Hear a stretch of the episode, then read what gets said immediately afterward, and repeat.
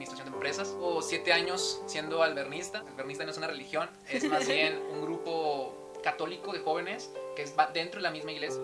No te voy a contar una historia de menos a más. Que muchas veces cuando alguien te invita a un grupo te cuenta la historia de que no, mi vida era un asco y conocí a Dios y todo se hizo bonito. Creo que era muy normal mi vida. No puedo decir que no, es que me la pasé muy mal. No, no, no, me faltó nada y tampoco tenía nada a, sobras, lo tenía todo como lo tenía que tener. Y en el área espiritual, con Dios, catequesis, pues, o sea, como a todos nos enseñan lo más básico.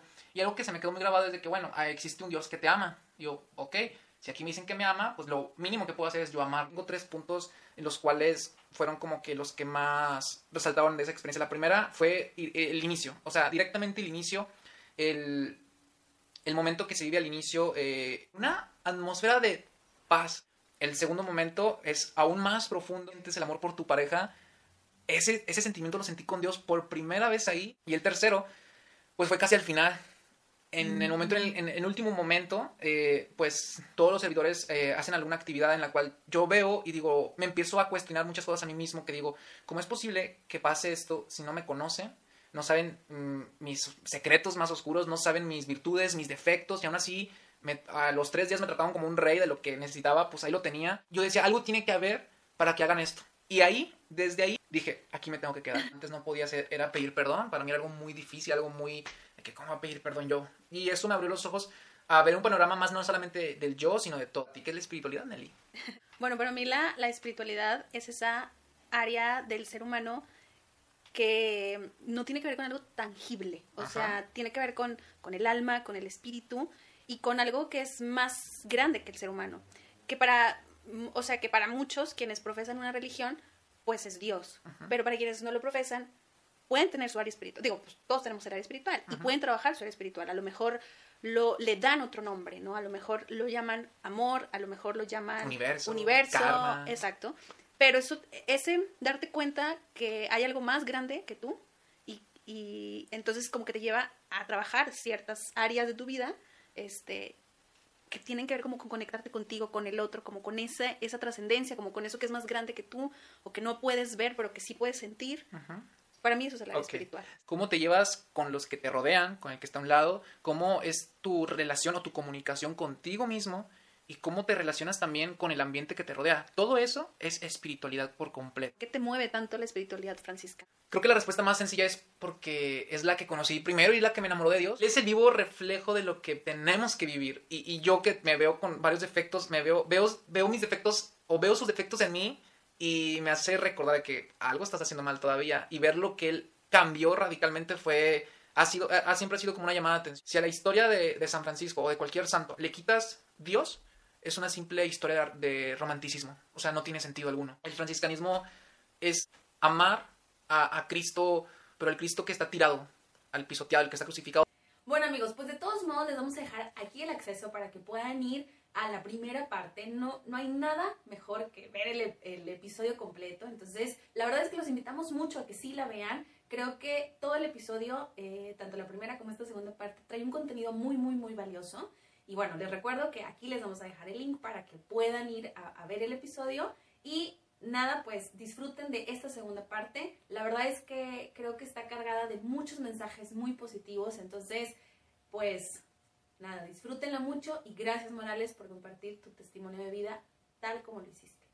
Bien, bueno pues cerrando un poquito sobre este tema de la espiritualidad franciscana, ¿cuál ha sido el mayor aprendizaje que te ha dejado? O aquel, no sé si mayor aprendizaje, pero al menos aquel que te ha movido o que has tratado de implementar en tu vida lo más que se pueda. Mm, yo creo que el, el ejemplo es la primera palabra que se me viene a la mente, o sea, cuando hablamos de franciscanismo, los que conocemos sobre esto, eh, o los que no también, piensan que se habla de una religión distinta. Cuando dices soy franciscano, piensan que, ah, entonces no eres católico. Y no es así, no es así. Creo que es ejemplo, porque todo lo que Francisco, Francisco no enseñó nada nuevo, no, no, no encontró el hilo negro. Él simplemente agarró la Biblia, ese libro que todos tenemos en casa empolvado, la agarró, la leyó y dijo, haré lo que me está pidiendo aquí, al pie de la letra. Él no inventó nada nuevo, él no hizo algo único, él solamente hizo lo más básico que nos toca también hacer nosotros, seguir el ejemplo que Cristo nos dejó. Muy bien. Muy bien, ya lo he dicho muchas veces, ya sé. Muy bien. Muy bien. lo siento, lo siento. Oye, Morales, yo sé que la, la fe ha sido un elemento importante en tu vida.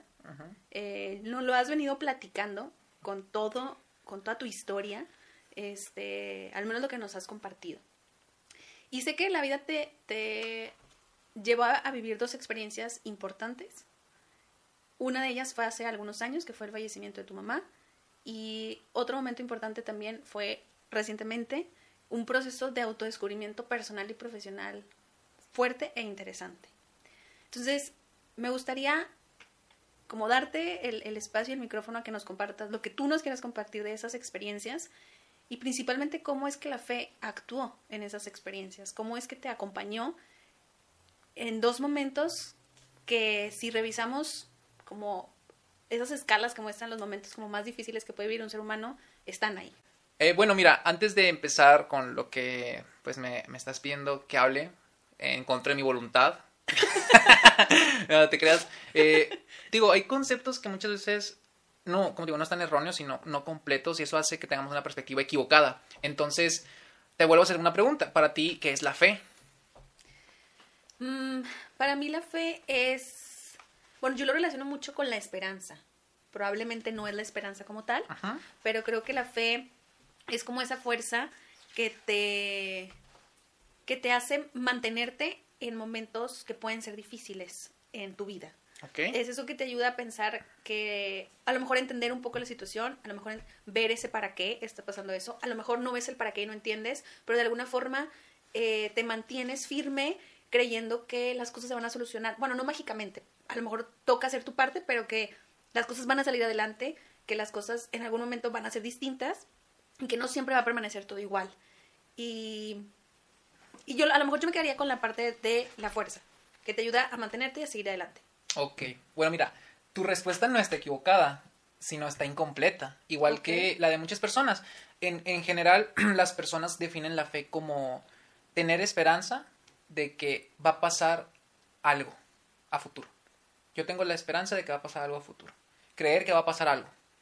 Pero cuando le preguntas a esa persona qué, qué es lo que va a pasar, siempre te, te dice, no, pues yo espero que pase algo bueno, que se recupere alguien de una, de una enfermedad, eh, encontrar trabajo rápido, eh, buscar un trabajo que tú quieres. O sea, siempre la fe va relacionada con algo positivo.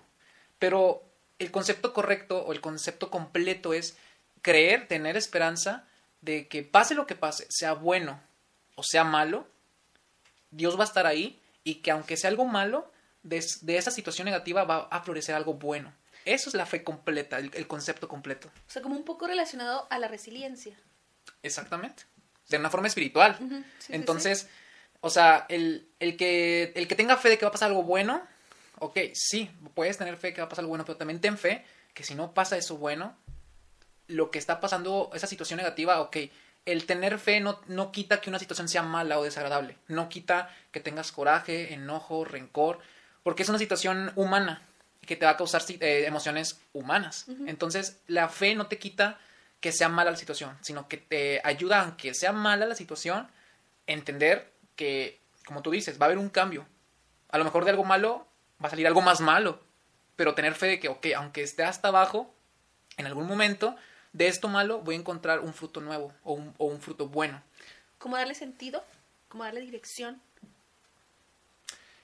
a lo que estamos pasando? Sí, pero entendiendo también que las cosas malas pasan a veces porque sí. Y las cosas malas no las envía Dios. Porque mucha gente piensa de que no, Dios envía una enfermedad para darle fortaleza a alguien. No, las cosas malas no las envía Dios. ¿Qué clase de Dios que es nuestro Padre va a querer ver mal a sus hijos? Las cosas malas suceden por una simple y fácil razón. Porque así es la vida. Y tenemos que tener fe en que aunque la vida a veces sea así, va a salir algo bueno. Entonces la fe es eso, es creer que aunque suceda, que suceda algo bueno o malo, ahí va a estar Dios, y si es algo malo, va a haber un fruto positivo. Eso es la fe. Entonces, pues ya metiéndonos en ese concepto para entender bien la, situación, pues, digo, son situaciones súper largas, pero las voy a resumir así súper rápido. Eh, de cuenta que yo a los 19, pues yo vivía una etapa en mi vida muy buena, o sea, en todos los aspectos estaba muy bien. Tenía trabajo, escuela, amigos, una relación, albernia, o sea, mi familia estábamos muy bien. Eh, lo que no hemos platicado también de Albernia Juveniles, que también existe una Albernia Matrimonios. Mis papás fueron a vivir Albernia Matrimonios, entonces esa era una conexión aún más grande porque ya sentían lo que yo sentía. O sea, todo estaba muy bien. Cierto día del mes de octubre, pues mi mamá se empieza a sentir mal. Y poco a poco entre, los meses, pues nos vamos dando cuenta de muchas situaciones que pues, no estaban nada bien. Vamos, eh, ya saben que aquí en México el seguro social no es como que lo mejor. Eh, lo mejor. Entonces siempre confiamos un poquito más en un doctor privado que nos, a mí me conoce desde antes de que naciera. Entonces, pues vamos con él. Hemos tenido muy buenas, nos ha ayudado mucho. Es como un Doctor House, o sea, neta sí no se queda con la duda. Entonces, con ese no se queda con la duda, hacen eh, análisis, análisis, análisis, análisis. Hasta que llega un punto en el cual, digo, así como es muy bueno, él es muy directo. Entonces, cuando sucede algo malo, lo dice. Me acuerdo que en la consulta, en la última consulta que tuvimos con él, nomás nos saluda y luego luego nos sentamos, mi papá de un lado, mi mamá de un lado, yo en medio parado y así, súper rápido eh, hay malas noticias.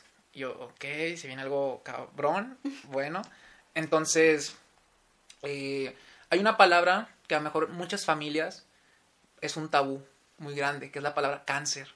El simple hecho de decirlo, no lo digas, güey, toca madera. Está, es algo muy... Perdón, señor productor, por el sonido. es una palabra que nadie quiere escuchar y que en mi familia también era así de que no, ni lo digas, o sea, entonces eh, que el doctor te diera una probabilidad de un 85% que fuera cáncer, era como que, wow, o sea, la primera vez que me voy a afrontar esta palabra y va a ser de una forma tan directa, suena a que va a estar muy difícil. Entonces, la noticia fue muy difícil por muchos aspectos. El primero, pues el ver a, mi mamá en ese momento rompiéndose, creo que pues cualquier persona que le viene ese pronóstico, pues se va a quebrar. Eh, ver a mi papá desconcertado. Entonces, yo tengo un tic como el tuyo de que muy bien, de que yo cuando no quiero llorar, levanto la cara y es como que estoy así. Entonces yo estaba detrás de ellos así de que, ah, no manches, qué pedo. Y no, ya nos dijo, váyanse directo al hospital y a ver qué pasa. Mi papá en el, en el punto de que pues quería solucionar las cosas rápido dijo, oye, ¿y si hacemos esto en privado, qué pedo? O sea, en hospitales privados y todo el rollo. El doctor fue igual de directo y nos dijo, he visto, y esa frase nunca se me va a olvidar, porque me dijo, he visto cómo familias que de muy buena procedencia económica han perdido todo por esto. Y no es eh, confiable que vaya a terminar. Y nosotros de que, oh, bueno, entonces pues ya empezamos a hacer todos los trámites para el hospital. Fueron meses de, estar, yo nunca había vivido en un hospital. Me ha, me ha, tocado familias o amigos de que estaban en el hospital. Vivir en un hospital es otro pedo, o sea, realmente te cambia muchas cosas. Entonces, pasan meses y pues, no empeora ni nada. Entonces yo dije, a lo mejor pues, falta alarma y ya, todo está con todo. Entonces, eh, se llega diciembre, estas fechas las sacan para que iba a las fiestas. Eh, vivo con ella pues diciembre 25, 31. El 5 de enero la volvemos a internar. Y ya desde ahí ya empezó ahora sí a, bajar todo. O sea, fue un cuesta arriba todo. Ya empezó a enfermarse y en todo, en todo este caminar pues estaban los de Albernia que me decían, no, estamos hablando por tu familia o así. Entonces eso me daba ánimos. Era de que, ok, pues ánimos, la fe, eso, que fe, está con todo, qué chido. Entonces pues yo también le decía, Señor, pues si en algún momento lo que tú quieras de mí, pues nada más con que ayudes a mi madre y dale.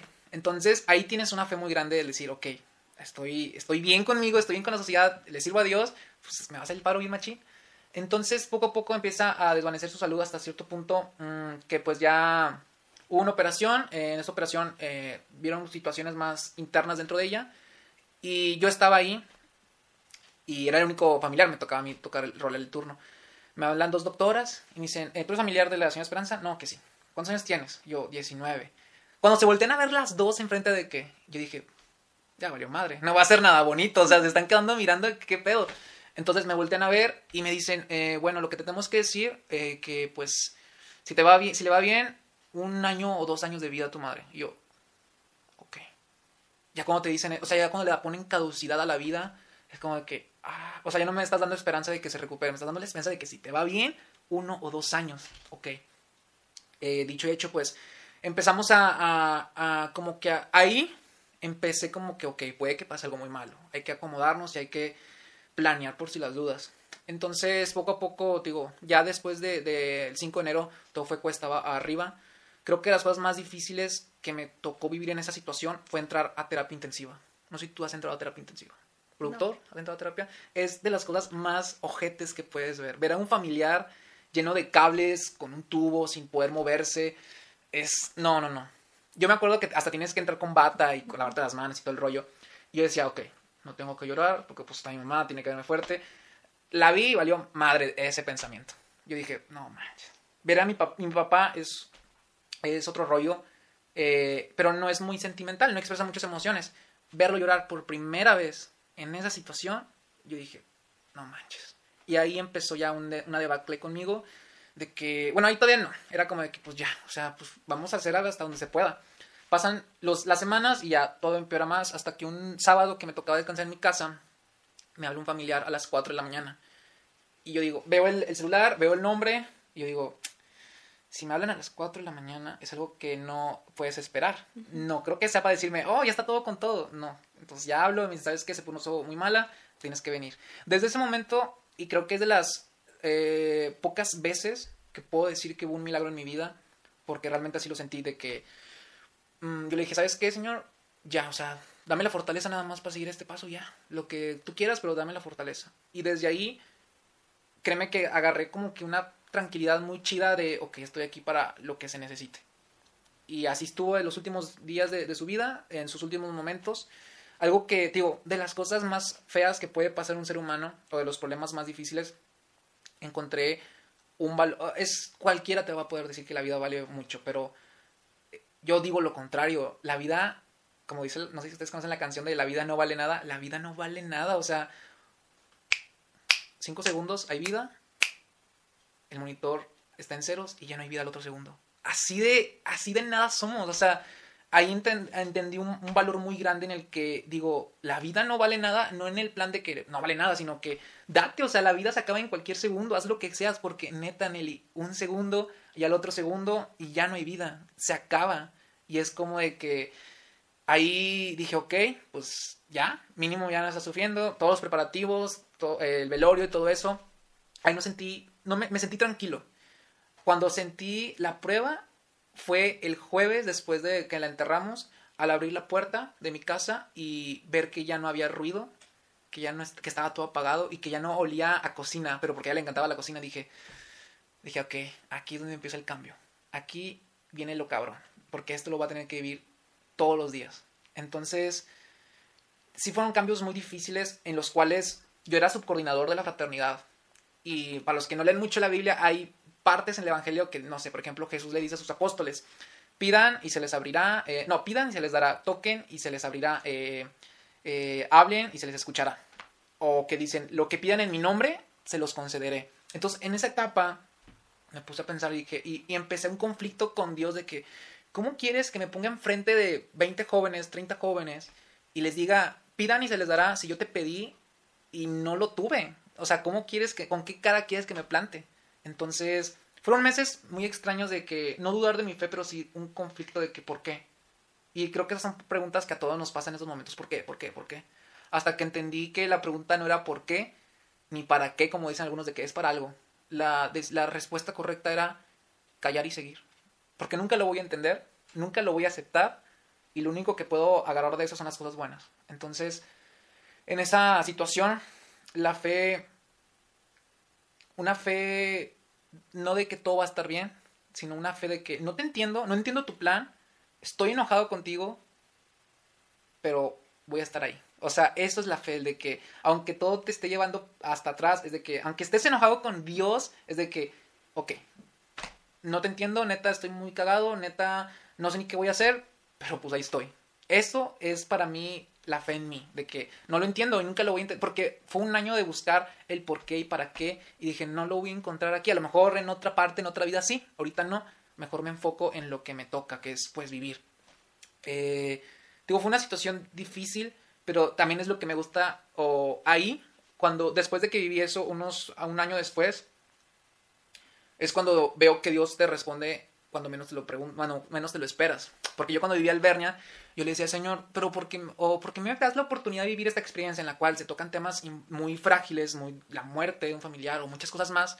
¿Por qué, me, ¿Por me das la oportunidad de vivir esto si yo no he vivido? Yo no, yo no puedo compartir lo que otras personas compartieron. Entonces me di cuenta que Dios me dio la oportunidad de vivir una experiencia para prepararme para esta situación. Entonces digo, pues solamente él sabe por qué la viví, porque a lo mejor si no hubiera tenido esas herramientas, me hubiera llevado a mí la chica. O sea, algo así. Entonces, ahí Dios me dio esa respuesta que le, que le busqué por cuatro o cinco años, de que ¿por qué me haces vivir esta experiencia? Para prepararme. Y le agradezco que me, me preparó, porque muchas veces esas experiencias las buscan como gente de que, ay, Dios me salvó de donde estaba. No, a mí no me salvó, me preparó y eso fue como que digo, ok, por algo estuvo y ahí está el por qué. Y las respuestas que no tengo, pues tengo que seguirle. Morales, y después de algunos años este, que vives esa situación y empieza, bueno, al menos yo cuando te conocí ya había pasado algunos años de, de esa experiencia Ajá. y entonces, bueno, pienso que o yo te percibía como que en años como más tranquilos o más estables eh, y luego viene como un, una experiencia de voltearte a ver muy cabronamente a ti en el aspecto personal y profesional. Para quienes nos están escuchando en Spotify, es un, un movimiento como de no. este, que también te pone a prueba, pues yo creo que en todas las áreas de tu vida. Ese, ese voltearte a ver. ¿Cómo, cómo puedes, eh, hablando específicamente de esta parte de la fe o de la espiritualidad, cómo es esto, a- o sea, qué papel o qué rol ha jugado en tu vida en esta experiencia? Me voy a quedar cinco segundos para que vean, se vea más profundo este momento. No, mira, este momento que ahorita sigo pasando, nunca me lo esperaba. Eh, es una batalla con uno mismo, con cosas tuyas, es algo muy difícil de, expresar. Y es algo que ahorita, mientras meditaba o preparaba todo lo que iba a platicar, me di cuenta de algo muy, muy importante que pues a lo mejor sí sabía, pero que no podía decirlo con palabras. Y es que muchas veces piensan que la ciencia en este caso la psicología está muy peleada con la, con la fe o la religión, pero es todo lo contrario. Están tan unidas la una a la otra que no lo pensamos. Ahorita diste un ejemplo de que yo, yo te trataba de definir lo que era la fe y tú me dices, ah, como la resiliencia. Pues es algo similar. Entonces, en este momento es como que... Yo, yo digo que es como la crisis de los 25, sin tener 25, porque es como que me planteo cosas de que, ¿y quién es Tony Morales realmente? ¿O qué quiere Tony para el futuro? ¿Y qué tal sin Tony nunca ha sido Tony? O sea, sí, bien mal viajado, yo, oh, qué pedo. Entonces, cuando uno está atravesando una situación psicológica, pues como que se te olvida un poco tu lado de fe o tu lado espiritual con Dios para enfocarte en tu lado espiritual contigo mismo. Entonces, eh, ha sido ha sido diferente porque con lo del fallecimiento de mi mamá la fe en Dios fue fue el árbol fue el sustento. Si no hubiera tenido eso no sé a dónde me hubiera no me hubiera matado tampoco pero no sé no sé dónde hubiera estado. Aquí sucede todo lo contrario la fe es como le digo a la psicóloga que o sea aquí no hay de dónde aferrarme porque se supone que me tengo que aferrar a lo que soy y lo que soy es lo que no estoy seguro. O sea, no hay de dónde aferrarme, porque de lo que soy también es parte de la fe. Entonces, es un descubrimiento personal en el cual digo, igual que con, con el fallecimiento de mi mamá, ok, lo estoy viviendo ahorita, se siente bien feo, quisiera acabarlo ya, pero es por algo. Por algo bueno o por algo malo que se avecina, pero es por algo. Y, y es lo único que le digo yo, lo que sea que venga, solo quédate conmigo. Y ya, es lo único. Entonces, digo, mm, juega un papel en el cual es como tener paciencia y, creer, creer, la fe es creer en una de las promesas más grandes que Cristo le dijo a todos los seguidores, yo voy a estar contigo hasta el fin del mundo. Y eso es lo que me mantiene a- en, en balsa, en flotando, de que no sé cómo me siento, no sé cómo definirlo, no sé cómo voy a acabar, pero él me dijo que iba a estar conmigo hasta el fin del mundo y aunque me la esté pelando, él va a estar conmigo. Entonces, pues ahí va a estar. Y, y aunque esto dure tres años, él va a estar ahí. Y si dura tres semanas, él va a estar ahí. Y, y eso es lo que, lo que más me, me da soporte. Hay algo que es medio conflictivo para la sociedad, que es el creer en Dios, en un Dios. Hay mucha gente que se cree atea, pero ¿tú sabes qué es la definición de ateísmo? Tú sí sabes, eres psicóloga. Y tú, chino, Yo, no sé. es lo ¿Por mismo. qué me preguntas eso, Morales? Bueno, ¿qué piensas que es? No, no. Am, pues quienes no creen en. Dios, en Cristo. en- Muy bien. Esa es la definición más normal, porque Ajá. pues cuando un chavo... Sí, sí, hasta lo dije con duda. ¿eh? Cuando, cuando una persona, eh, y esto me ha tocado en redes, de que, no, yo soy ateo. ¿Por qué? porque no creo en Dios, en un ser divino. Pero la, la, la verdadera definición de ateísmo es no creer en nada, en nada. Y eso es imposible. ¿Por qué? Porque una persona que no cree en Dios tiene que creer en algo. El ser humano tiene que creer en algo para subsistir. Para mantenerse, exacto. Para que este desmadre llamado vida tenga un sentido más allá. Entonces, un ateo no existe como tal. Un ateo es una persona que no cree en nada. Y eso es imposible. A lo mejor no crees en Dios. A lo mejor crees en el universo. A lo mejor no crees en nada espiritual, pero crees mínimo en ti. Ya que si tú dices no creo ni en mí, ahí sí ya está muy, muy mal. ¿A qué voy con esto? Es importante tener esas, ese salvavidas llamado fe. En lo que quieras. Yo profeso la religión católica porque es lo que yo amo, es lo que yo quiero. Y, y para mí es la verdad absoluta. Y, y, así va a ser para mí siempre. Y voy a tratar de, de compartirla, pero no de obligarla. Exacto. Sí. ya puedes seguir tú. ya puedes continuar con la entrevista.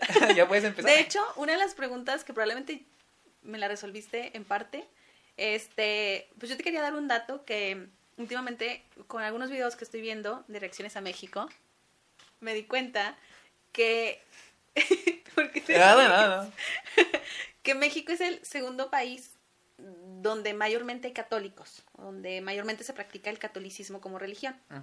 Hay otras religiones también, este, obviamente no es la única religión que se practica, pero sí es el segundo país donde esta religión es más fuerte o está más presente. Entonces, mi pregunta era, ¿por qué crees que el ser humano necesita tener fe en algo más grande que él? Algunas personas lo, le dan el nombre de Dios, este, quienes tienen una fe, quienes procesan una fe. Hay personas que no, pero que sí creen en algo más grande, como lo acabas de mencionar en este momento. Entonces, a lo mejor ya diste parte de la respuesta, pero no sé si haya algo que quisieras decir que con la complementa. ajá, mira, te voy a dar una respuesta que cada quien va a, definirla como quiera. Me acuerdo mucho que en, en, redes sociales siempre va a haber diferencia de ideas y muy poca tolerancia. Lamentablemente. Entonces, yo me acuerdo mucho que ahorita está mucho lo del aborto y lo de ser pro vida. Eso es otro tema. Pero yo daba mi... la persona que compartió el post al final decía, entre, entre, entre signos de interrogación, ¿y ustedes qué opinan? O sea, me está dando la libertad para pues yo opinar.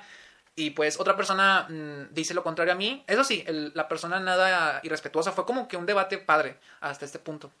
Y me decía algo que yo decía, wow. Me decía, si al mundo le quitáramos la fe, seríamos un mejor país o un mejor mundo. Y yo, ¿pero por qué? ¿Por qué, le, por qué si le quitamos la fe al mundo vamos a estar mejor? Dice, porque la fe nos hace eh, tomar decisiones irracionales. Y yo, órale. Dije, entonces, si le quitamos la fe a esto, lo que yo estoy defendiendo no vale la pena, porque pues mi fe está en que la vida se tiene que defender. Dije, pero si quitamos la fe a la ecuación también de tu, de tu idea, tu idea no tiene ningún valor porque tu fe está en que el aborto es lo bueno. Entonces, si, si al mundo, si a la ecuación llamada vida le quitas la fe, nada tiene sentido. No tiene sentido eh, defender un ideal porque tu fe no está plantada en ese ideal. Entonces, ¿de qué serviría pelear por algo que no está seguro? La fe, como te digo, muy, mm, por, tristemente está definida solamente a creer en Dios. Esa es mi fe. como hemos hablado, la fe en cualquier cosa. Entonces, como una convicción en algo. Exacto. porque es importante por lo mismo, porque muchas veces, y es algo que, que me platicaba un, un, fraile de que, qué pesado, ¿no, Tony? Siempre tener la razón. Qué pesado siempre tener que cargar con el yugo de siempre tengo razón, nunca me equivoco. Y me dice, imagínate qué pesado sería cargar con el yugo de esta es mi vida y es mi responsabilidad y yo hago lo que quiera. Me dice, qué pesado, ¿no? Qué pesado que al final tú, tú mismo te vas a juzgar Qué pesado, ¿no crees? Y si lo ves de esa forma, sí, toda la responsabilidad cae en, uno. Entonces, el, cuando tú das tu fe, en mi caso, en Dios, estoy diciendo, ok, yo quiero esto, pero hago lo que tú quieres. No por obligación, sino porque yo quiero. Entonces, la fe es algo que no, no llama la atención a los jóvenes, de que, ay, quiero saber qué es la fe. Pero es algo como, como la psicología, yo creo que deberíamos de tomarle eh, la importancia que se merece. Algo que es ahorita que yo estoy viviendo este, este proceso, me he dado cuenta de que la fe y la psicología van muy de la mano. Muy, muy, muy de la mano. Cuando yo pensaba todo lo contrario. En México se dice que es el segundo país más creyente. Más creyente, pero no basta ser creyente. ¿Por qué? porque yo creo que el, que el hombre llegó a la luna, pero no sabemos a ciencia cierta qué pasó. Entonces, a lo que me refiero es, como también dice en el Evangelio, de que hasta el demonio cree en Dios. No estás haciendo algo extraordinario solamente con creer. Cuando dicen que es el segundo país más creyente, no habla mucho. Cuando llegamos a ser el segundo país con más eh, eh, actos, más seguidores o más creyentes, pero no, no solo de creer de palabras, sino que activos, ahí va a ser de que, wow, vamos bien. Cuando veamos un cambio, ahí sí va a ser como que no somos simples creyentes, estamos activos. Ahí va a ser un gran cambio, porque creyentes todos podemos creer en cualquier cosa. Lo importante aquí es aplicar la fe, como hay una frase que dice, una fe sin obras se marchita. Exacto. Con esto quiero entrelazar mi penúltima pregunta. A ver. Eh, tres acciones, Tony, que tú les quieras compartir a quienes nos escuchan o nos ven, que ayude a fortalecer, alimentar, eh, nutrir, eh, mantener la fe activa en nosotros, viva en nosotros, sea que tú las practiques o que las has leído y te llame la atención y que las quieres practicar aunque todavía no las practiques. Pero que te digas tres acciones claves para mantener esta fe viva y pues incrementarla. Esto no venía en el guion. Ay, lo siento, me salí. no te creas. Tres acciones. Yo creo que la primera es conocer. No puedes creer en algo que no conoces. Entonces, algo que yo le admiro a otras religiones, a los testigos de Jehová, los cristianos, es que ellos conocen su fe, conocen su religión. Si los católicos conociéramos nuestra religión, sabríamos a lo que estamos creyendo. Entonces lo primero es creer. No puedo ofrecer algo que no conozco. Creer, pues, es leer el Evangelio, leer la Biblia, conocer lo que es la iglesia realmente. Claro. Eh, la segunda sería persistir, porque la fe no, no, va no, no es como que, Señor, por favor, dame fe en ti. Y no se van a abrir los cielos y te va a llevar una cajita de que, ah, mira, más fe en mí, te la regalo. No, no va a pasar eso. Es persistir. Es, de hecho, si tú pides fe, la vida y Dios te van a ofrecer situaciones que pongan a prueba tu fe. Es como, a, ver si muchos conocen esto, es como los Saiyajines, que ya ven que cuando un Saiyajin está a punto de morir, su poder se incrementa. Así es la fe, tiene que quebrantarse para que aumente la fe. Entonces, yo sé que muchos de Dragon Ball lo van a entender perfectamente. Y que haya se los prometo, se los prometo. Si no, después se los explico. Y la tercera creo que es eh, acciones. Como una fe sin obras no sirve de nada. Entonces, si yo creo en, o si mi fe está puesta en un Dios de amor, lo que a mí me toca es ser reflejo de ese amor, de ese Dios de amor. Si yo, si yo con mi boca digo, ay, Dios está, es bien chido y no juzga, y si yo empiezo a juzgar, ahí todo se quiebra. Muy bien, Tony. Ya por último. Sí, porque ya se están aburriendo. ¿Algún mensaje que quieras dar? Pues que viva en Albernia. Que viva en Albernia, pero ahorita no se puede. no, yo les diría a todos, tanto jóvenes, niños, adultos de Bolivia, de España, de México, de cualquier parte que te escuchen eh, y que escuchen estas últimas palabras mínimo, es cuando una persona no cree en la iglesia, no cree en la religión, es porque esa religión lo lastimó.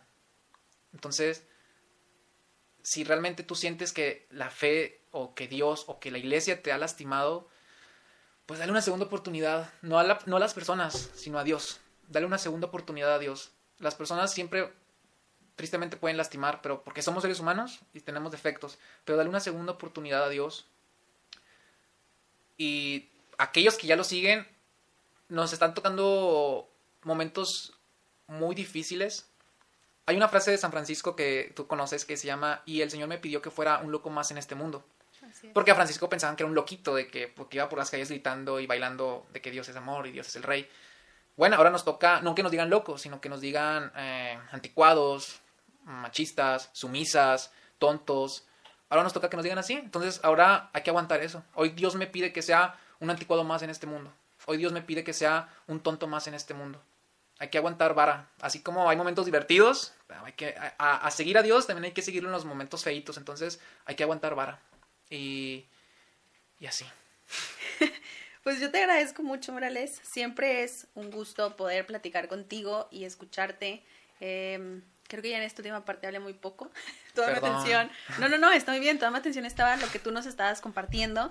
Y la verdad es que eh, siempre que tengo la oportunidad de escuchar tu testimonio, eh, tus reflexiones em, o tu misma formación de todo lo que has leído o aprendido eh, en este caminar de formación albernia y a lo mejor otras formaciones que tú has sumado en tu vida, pues siempre es aprender y te lo agradezco de todo corazón. Agradezco que también hayas venido aquí pues al podcast y que eh, también estés como apoyando poniendo tu granito de arena de esta forma. Tú sabes, yo te lo he dicho y lo dije al inicio y quiero ir cerrando con esto, que yo admiro mucho tu fe y la forma en cómo la compartes, la expresas y cómo la vives contigo. Porque creo que dijiste puntos muy, muy, muy acertados en, en este episodio y yo creo que la gente que se dé la oportunidad de escucharlo hasta el final va a quedar como muy, muy nutrida. Entonces yo espero que, que pues les haya servido, que les deje algo muy bueno, así como a mí me dejó al estarlo escuchando aquí en vivo y en este momento, y que se queden al menos con algo de todo lo que Morales nos compartió para que iniciemos este 2021 de una mejor manera, de una mejor actitud, con un mejor pensamiento que nos ayude a hacerle frente a esa situación que todos como mundo estamos viviendo. Y bueno, pues antes de despedir el episodio, nada más agradecerles por estos meses de acompañamiento, por quienes se han sumado, por quienes creyeron en este proyecto desde el minuto cero.